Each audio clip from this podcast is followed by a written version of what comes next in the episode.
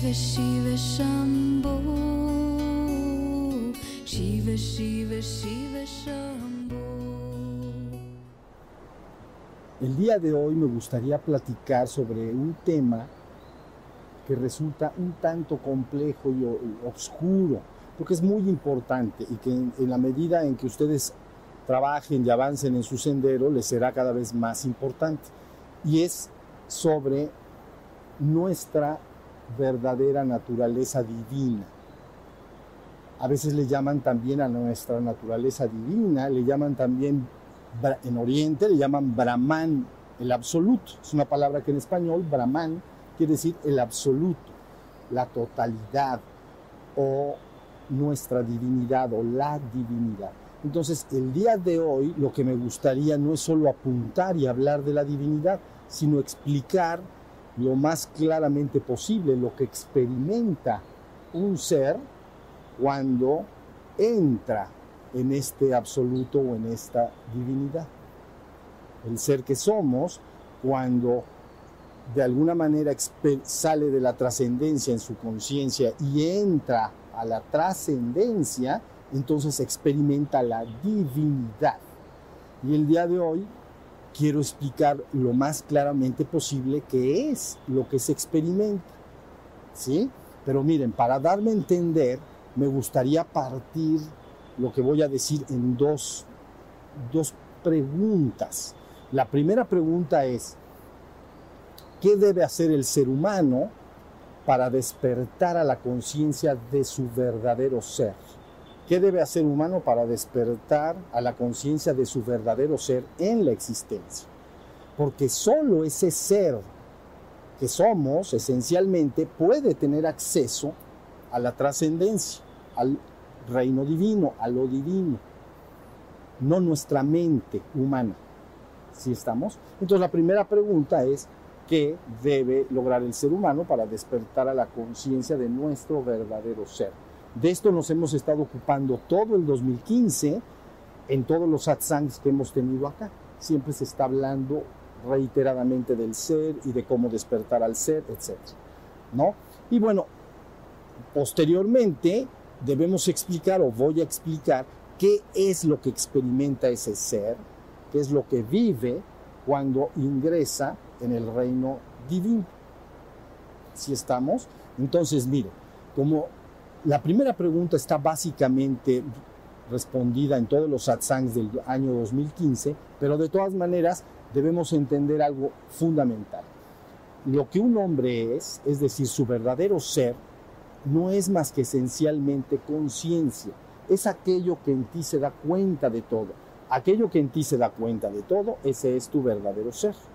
Entonces, hemos dicho en los satsangs pasados, las, los seres humanos comunes y corrientes tienen ya este ser incorporado en su vida, necesariamente, pero está de momento muy revuelto, síganme en esto, muy revuelto con su cuerpo y su mente, con todas las sensaciones del cuerpo y con todos los contenidos de la mente, llámese estados de ánimo, emociones, pensamientos, imágenes. Entonces, este ser que somos, ¿no? Está demasiado revuelto con estas dos partes. Entonces, la forma de rescatar este ser, francamente, es muy sencillo. Es muy sencillo. No hay más que buscar por todos los medios, el buscar estar atento de todo lo que sucede tanto afuera como adentro de nosotros mismos. Que la conciencia o la luz de la conciencia esté despierta. Entonces, por eso, una forma sencilla de entender esto es que la persona primero aprenda a estar consciente y atento del exterior. Por eso se hacen prácticas de atento afuera. ¿Se acuerdan que las hemos hecho? Afuera. Entonces, tengo que oír el canto de los pájaros, tengo que sentir el fresco de la mañana, tengo que escuchar el río, tengo que darme cuenta de las personas que están a mi alrededor y así sucesivamente esta conciencia tiene que estar presente dándome cuenta de afuera. Ahí estamos. Luego, número dos, si la persona sigue estando atenta, pero ahora puede a través de una práctica llegar, llevar la atención en medio. ¿Se acuerdan? Eh, afuera hemos dicho, sobre todo en los retiros de silencio, estar atento afuera, en medio y adentro. Entonces, en medio quiere decir el cuerpo, porque es lo que está en medio. Entre afuera y adentro, el cuerpo está en medio.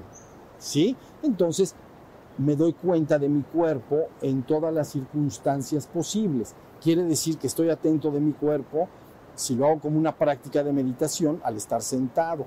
Pero si mi cuerpo está en movimiento, camino, me doy cuenta del movimiento del caminar. Si está en una postura determinada, estoy atento. Si cambio la postura, estoy atento. Y así sucesivamente, todo lo que está sucediendo en el cuerpo, yo estoy vigilándolo y estoy atento. Pues ya estoy aprendiendo a tener la luz de la conciencia prendida. Y acuérdense que finalmente esta conciencia es tu propio ser. Cuando te das más y más cuenta de que tu ser es tu propia conciencia, es cuando llevas esa conciencia hacia adentro. Entonces, al ir hacia adentro, lo primero que vas a encontrar, lógicamente, son tu mente y todos sus contenidos. Estados de ánimo, emociones, todo esto es pasajero y está en movimiento, como lo que pasa afuera está en movimiento. Entonces, adentro lo que yo veo son un mundo de estados de ánimo, emociones, también pensamientos, imágenes, y todo esto está pasando, pero lo estoy viendo ahí adentro en movimiento. Pero si en un momento dado la mente se aquieta y se pone silenciosa, y yo sigo con la conciencia volcada hacia adentro en un proceso de introspección, introspecto, ver hacia adentro, inspeccionar hacia adentro. Entonces, en este proceso de introspección, si la mente en un momento dado se llega a ser silenciosa y quieta, en un momento de unos cuantos minutos o caminando en el jardín, puede ser en cualquier momento, esta conciencia penetra más adentro hacia lo que a veces en Oriente se llama el sí mismo. Y ese sí mismo es el ser que yo soy. Me doy muy evidentemente cuenta de que yo soy, que yo soy el ser y que la conciencia es inseparable del ser. De hecho, son la misma cosa. Ser y conciencia es la misma cosa, pero ahora me doy cuenta de que yo lo soy. Antes no tanto, porque antes mi conciencia o atención podía estar volcada al exterior, pero no me daba cuenta de cuál es mi ser. Pero en este proceso que he explicado de ir de afuera, en medio y adentro, como una práctica diaria, llegará el momento en que apuntará esta conciencia tan directamente hacia adentro que dirás, yo soy, me doy cuenta de que soy. Hay diferentes niveles de darse cuenta de ese ser. A veces es mucho, muy fuerte. Soy, pero con mayúscula, yo soy. A veces la persona se da cuenta en meditación con los párpados cerrados que su cuerpo está sin moverse, que la mente está sin moverse, pero sin embargo hay una conciencia ahí que está y que yo soy. Aunque no se esté moviendo mi cuerpo y aunque no se esté moviendo mi cuerpo, yo me doy cuenta de que soy. Si reconocen, entienden esto que estoy diciendo. Esto es vital e importante porque la operación que debe lograrse para conocer nuestra divinidad o el absoluto allá en la trascendencia, afuera de la existencia, entonces depende de que tú despiertes a tu ser, porque solo tu ser puede ir para allá. Tu mente no puede ir para allá, solo puede formular ideas y creencias de lo que es la divinidad, ¿no? Pero yo no quiero para ustedes creencias, sino la vivencia directa. Es muy sencillo. Entonces, hasta ahí entienden esta primera pregunta. ¿Qué tiene que hacer el ser humano para despertar a la conciencia de su verdadero ser en la existencia? Y esto está clarísimo, lo hemos dicho una y otra y otra vez y hemos explicado que la existencia es aquello que está colocado afuera. Todo lo que está colocado afuera y que yo puedo percibir por algún medio está en la existencia. Entonces es lo que yo estoy haciendo. Con mi conciencia veo que está colocado afuera y que yo puedo percibir por algún medio. puedo percibir ese pájaro que está ahorita cantando, pero también puedo percibir una emoción que está en mí en un momento dado algo que me hace sentir alegre, triste, que me da miedo, me dan celos o cualquier otra emoción o estado de ánimo. ¿Se entendió? Entonces todo eso está en la existencia. Pero ¿quién es el que se da cuenta? Es el ser que somos esencialmente hablando.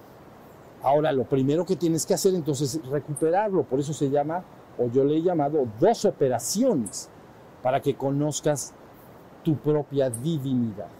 Entonces, esto no creo que deba representar ninguna duda, porque llevamos todo el 2015 en todos los satsang que se han dado, hablando sobre el tema una y otra y otra vez, y solo hemos hablado de la trascendencia y el ingreso al absoluto de manera señalativa, lo hemos señalado, pero no hemos dicho qué sucede cuando la persona entra. Si estamos? Bien, entonces ahí viene la segunda pregunta. ¿Qué experimenta el ser cuando ingresa en el absoluto, cuando ingresa a la divinidad? Entonces, esto es, esto es extremadamente importante. Mire, así como en la existencia siempre habrá un sujeto que percibe y un objeto percibido, por ejemplo, yo estoy atento del árbol, entonces yo soy el sujeto que percibe el objeto, el objeto es el sonido. Si veo que una mariposa vuela, entonces yo soy el sujeto perceptor, el que percibe. ¿Y qué percibe ese sujeto? Un objeto, una mariposa que vuela. ¿Se entiende? Pero eso se aplica igualmente a la mente. Tú eres el sujeto perceptor, tú eres el testigo, tú eres la conciencia. Ah, ok, la conciencia es el sujeto que se da cuenta. ¿De qué se da cuenta? De un objeto percibido dentro de la mente. ¿De qué se da cuenta dentro de la mente? De esa emoción en particular. Miedo, alegría o tristeza. Bueno, todo en la existencia todo en la existencia implica la separación o dualidad entre el sujeto y el objeto, entre el perceptor y lo percibido, entre el que se da cuenta y de lo que se da cuenta. Me doy cuenta de ese árbol que está ahí. Yo soy el sujeto que a través de la vista percibo ese árbol. ¿Ya se entendió? El objeto es el árbol, pero puede aplicarse el objeto de percepción puede ser extramental o intramental. Extramental es el árbol, el canto del pájaro, el río que suena. Ustedes acá sentados, los cuerpos que estoy viendo son extramentales, están allá afuera, así le podríamos llamar. Pero hay objetos intramentales que están dentro de mi propia mente. Y entonces, ¿cuáles son? Ya los dije, estados de ánimo, emociones, pensamientos, imágenes, ideas, pero siempre en el acto de darse cuenta de ello, me he convertido en un sujeto perceptor de un objeto. ¿Estamos? Entonces todo en la existencia implica la dualidad. Dualidad entre la conciencia y aquello que aparece a la conciencia, como una dualidad. El sujeto que percibe contra el objeto percibido. ¿Hasta ahí vamos? Bien, pero ¿qué pasa? Que cuando el ser ha sido recuperado y ahora tú eres claramente consciente de que eres el ser y de que eres la conciencia, un buen día estás en meditación, es, inicialmente se logra y se lleva a cabo en meditación o en un momento, sí, meditación vamos a poner. Y entonces, esta, síganme en esto, la conciencia en ese momento se va hacia adentro, se implosiona aún más. Ese sí mismo, ese ser que yo soy, imaginen que literalmente se mete más hacia adentro. Y entonces experimenta un éxtasis místico, pero de alto nivel, un éxtasis completo que lo lleva directamente a la trascendencia. Pero resulta que el sujeto que entró, ese ser, al entrar ahí, se pierde. Es decir, se funde con la conciencia que está ahí adentro no hay el sujeto dándose cuenta de la divinidad. Te conviertes en la divinidad, te conviertes, eres la divinidad. No es, ah, ahora me doy cuenta de la divinidad ahí, en el éxtasis, ¿no? En meditación, cuando la conciencia se ha ido hacia adentro, me doy cuenta de la divinidad, no hay tal cosa. Eso es afuera, afuera me doy cuenta del árbol, pero ahí el, el ser solo se funde con el absoluto, se hace una sola cosa. Ahora, si tú quisieras pasar a palabras o me dices, dime en palabras qué es lo que vive esa divinidad, qué es lo que es esa divinidad, yo tendría algunas palabras que decirte. La primera es, el ser que está ahí, que verdaderamente eres, es uno y único. No hay ninguna forma ahí de, eh, de que esta conciencia conciba por alguna forma posible algo ajeno a sí mismo. Soy uno y único. Soy el único. No hay nada aparte de lo que yo soy. Pero no porque lo verbalice, ya lo estoy ahorita verbalizando. En la vivencia misma no se puede esto verbalizar, porque si no al verbalizarlo te estarías dando cuenta de algo ajeno a ti. Ah, es que ahora me doy cuenta de que está el absoluto, de que es uno y único. Entonces yo me doy cuenta del ese uno y único. No es así. En la vivencia no te vas a dar cuenta de ese uno y único. Vas a hacerlo completa, total, plena y absolutamente. Soy el uno y único ser que es. No hay nada aparte de lo que yo soy. Y por lo tanto, la totalidad, todo, ahorita iré y explicaré un poco más esto, es uno conmigo en esa unidad absoluta. A veces le han llamado unicidad perfecta, uno y único. Uno y único. Es la vivencia plena de uno y único. Ya estamos, unicidad perfecta. Es asombroso. Pero luego aparte, vienen otras palabras que podrías decir, porque una de ellas, por ejemplo, sería la palabra que nosotros entendemos como infinito. Infinito. Todo lo que se percibe en la existencia puede tener la calidad de lo finito. Lo, líguenlo un poco al espacio.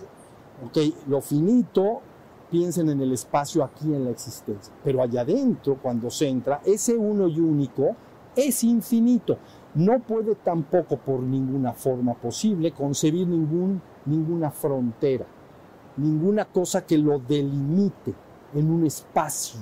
Porque si algo lo delimita, tiene que haber algo afuera de ese límite. ¿Ya entendieron? Entonces no lo puedo delimitar por ninguna forma posible. Entonces el ser se experimenta no solo uno y único, sino infinito en sí mismo.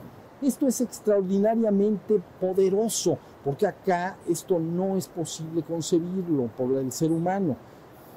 Ahí es infinito, sin ningún fin, pero entiéndanlo en el espacio. No hay, no hay. Es poderosísimo.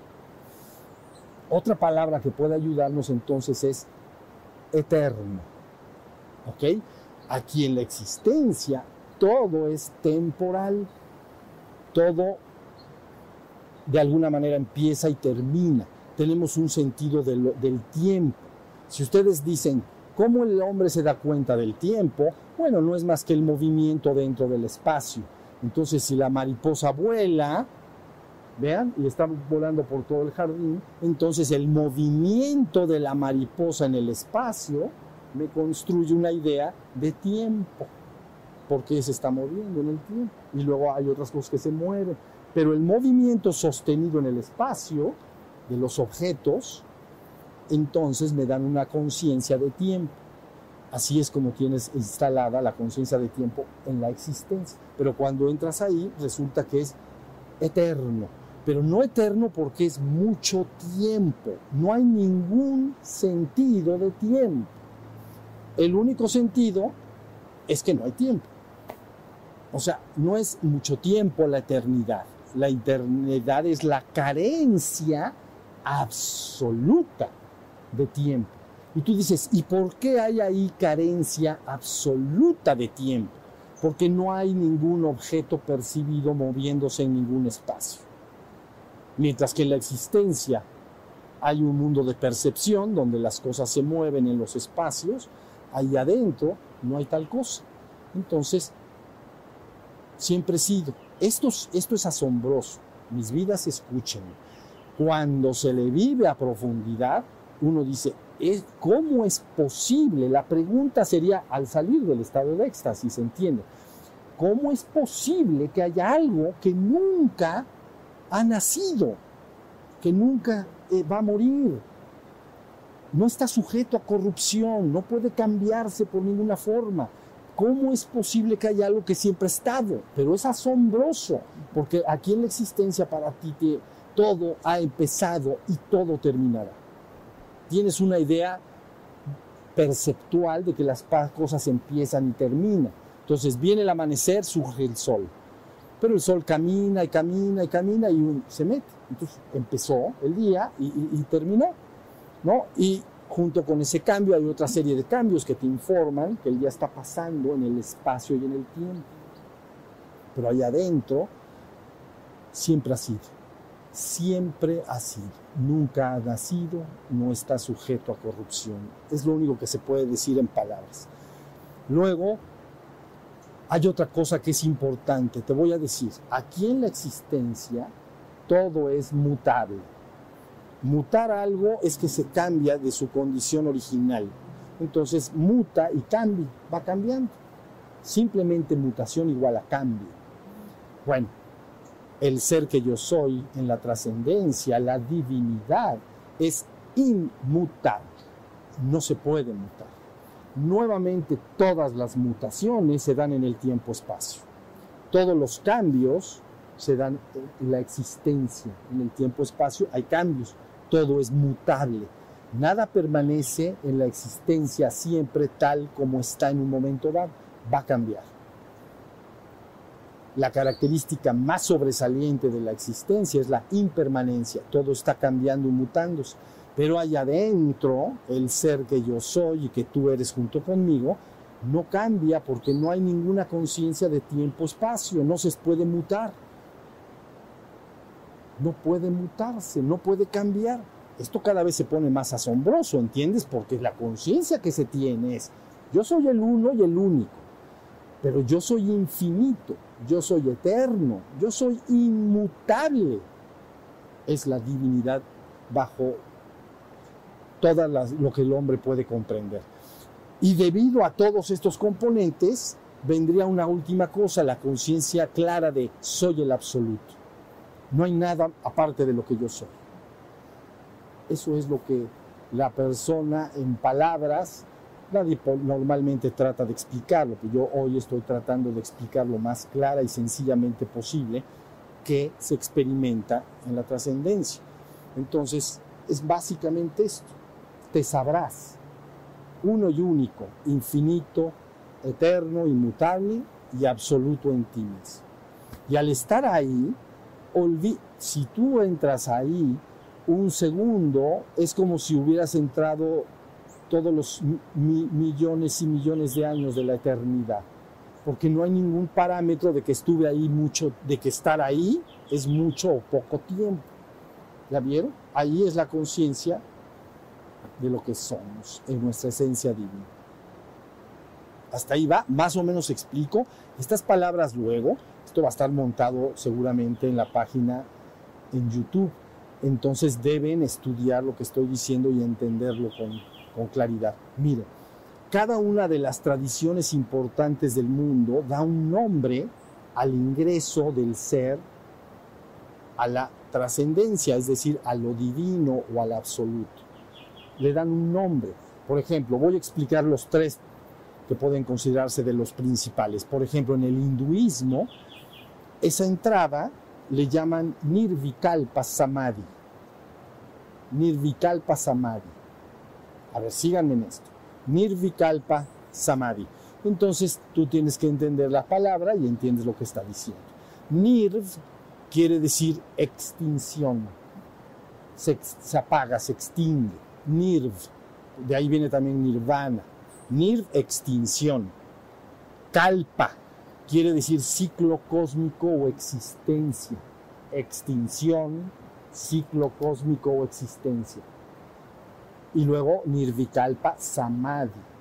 Samadhi es la conciencia. Entonces, la conciencia en la, en la cual se experimenta la extinción de la existencia.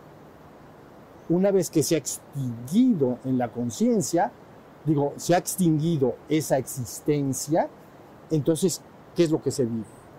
Y se vive entonces el infinito y eterno Brahman, el absoluto. ¿Ya vieron? Entonces, es un estado decididamente de éxtasis. Quiere decir que la conciencia debe implosionarse hacia adentro y meterse. ahorita explicaré un poco más esto, pero estamos hasta ahí. Entonces la palabra en hinduismo se aclara Nirvikalpa Samadhi. Bueno, pero luego en el budismo le llaman a este estado, entrar a la trascendencia, Maha para Nirvana. Entonces, ¿por qué?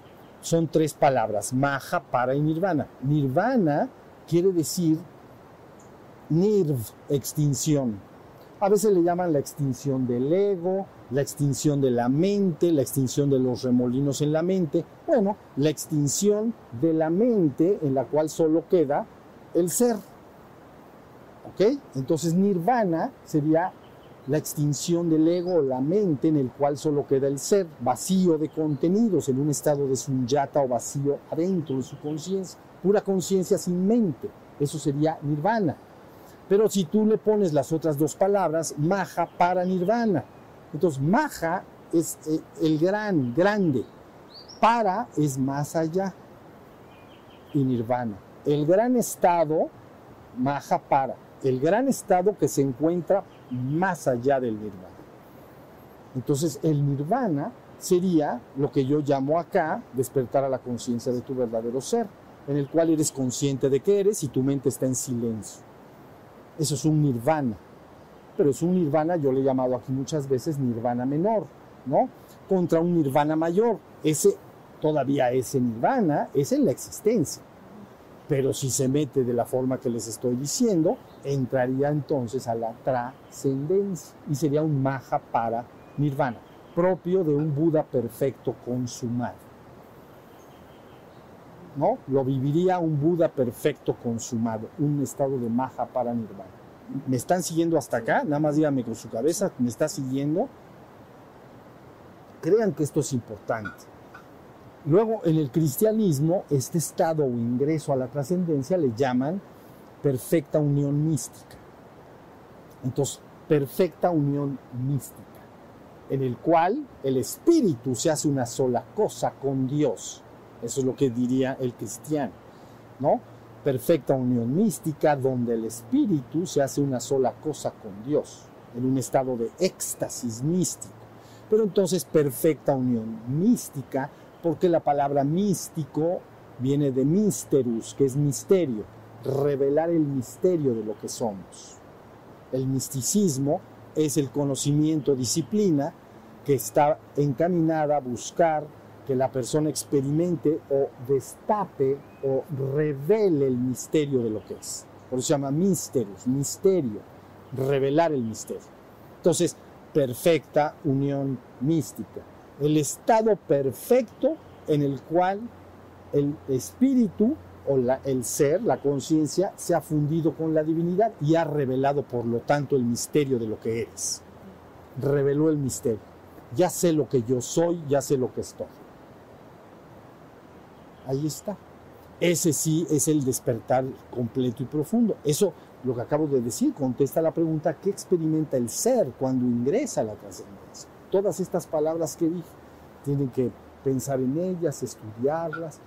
Pero bueno, hasta ahí está la idea. Ahora, ahí se termina todo.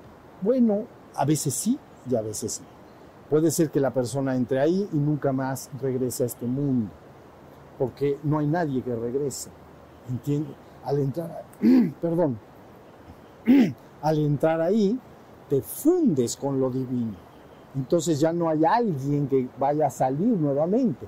En caso de que salga, lo que sale es una voluntad que a veces le llaman divina, que busca salir de ese estado. Pero ya no es el, ser que entró. Ya no puede, no, no puede estar ahí y decir, ahora voy a salir. ¿Entienden lo que quiero decir? Ahora, pero sucede que en algunos casos la persona entra ahí y no sale más. Bueno, pues ya se acabó. Pero hay muchos casos en que las personas salen nuevamente del estado de éxtasis. De ese estado de función con lo divino, vuelven a salir al, al exterior, a la existencia. Y entonces hay ocasiones, pueden suceder dos cosas. Que la persona a la hora de salir y abrir sus ojos, vuelva a estar el ser del el ser que entró, pero he perdido de alguna manera la conciencia de esa divinidad. Todo lo que he dicho se ha perdido. Entonces vuelve a estar el ser aquí, pero esa conciencia, uno y único, infinito, eterno, inmutable y absoluto, ya no está. Ya nada más es el ser nuevamente aquí en la existencia. Esa es una posibilidad. Eso, cuando sucede eso, ese ser siempre quiere volver allá y siempre estará haciendo esfuerzos para volver allá. Ahora, en algunos casos, los menores, cuando se sale de ese estado, resulta que la persona abre sus ojos y empieza a ver toda esta existencia, pero si ustedes quieren entenderlo así, enchufado con esa trascendencia. Entonces, todo lo que ve ahí, en esa trascendencia, ahora lo ve en esta existencia. Entonces, cuando ve a un ser humano, está viendo a la divinidad. Cuando ve a un árbol, está viendo a la divinidad. ¿Por qué? Porque no importa lo que ya perciba aquí afuera, está enchufada con esa conciencia. ¿Estamos?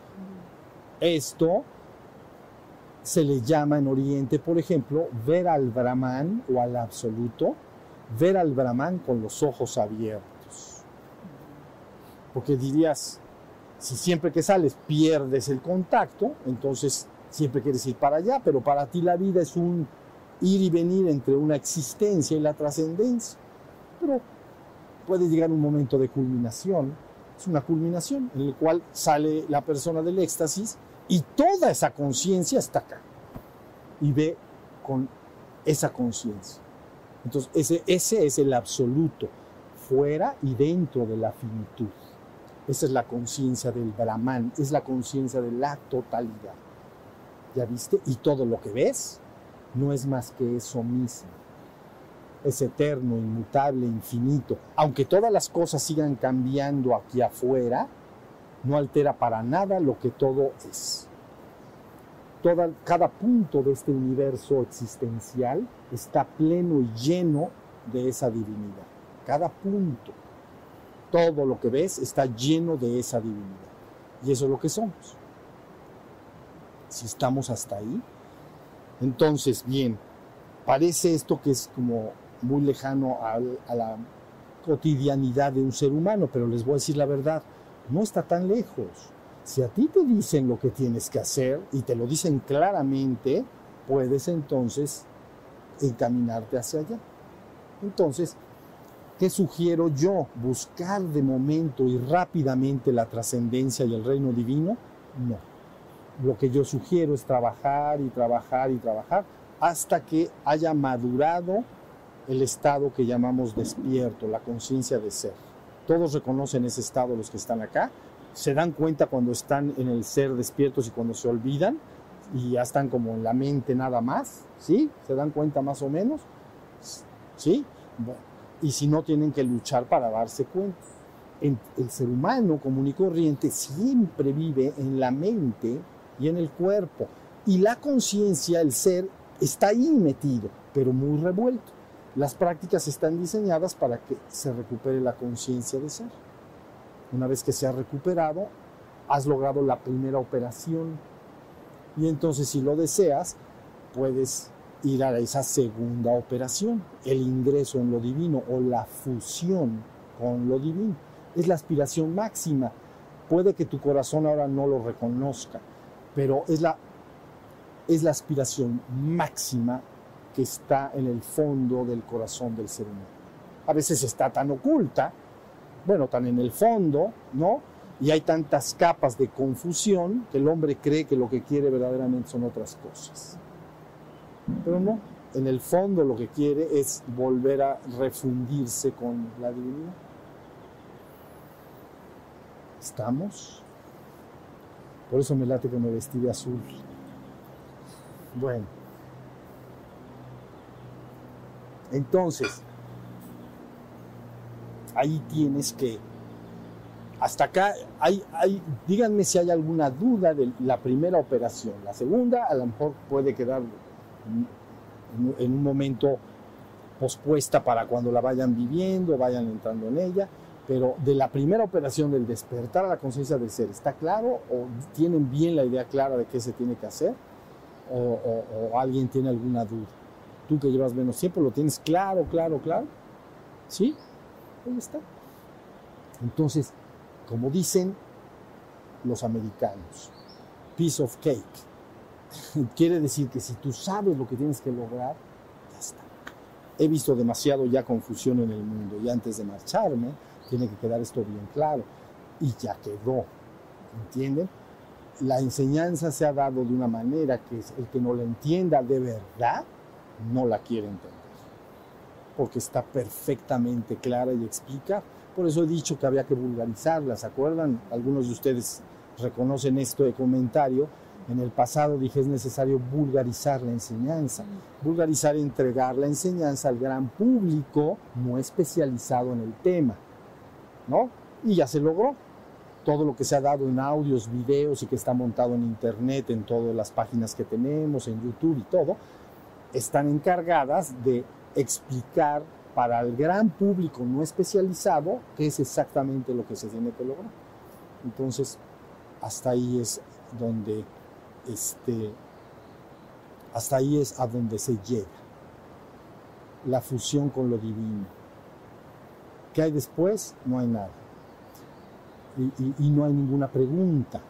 ¿Vieron? El hombre hace muchas preguntas, pero cuando se llega ahí, entonces las preguntas se disuelven, no se resuelven mentalmente. Es que ¿por qué esto y por qué lo otro?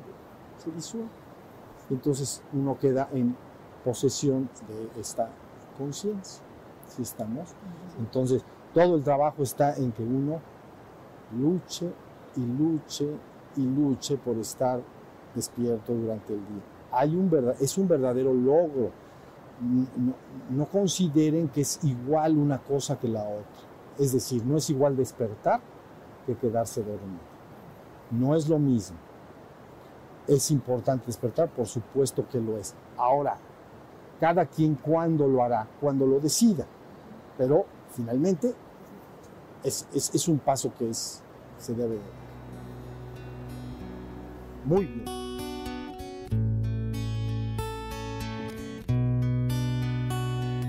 Shiva, Shiva, Shiva, Shambho. Shiva, Shiva, Shiva, Shambho.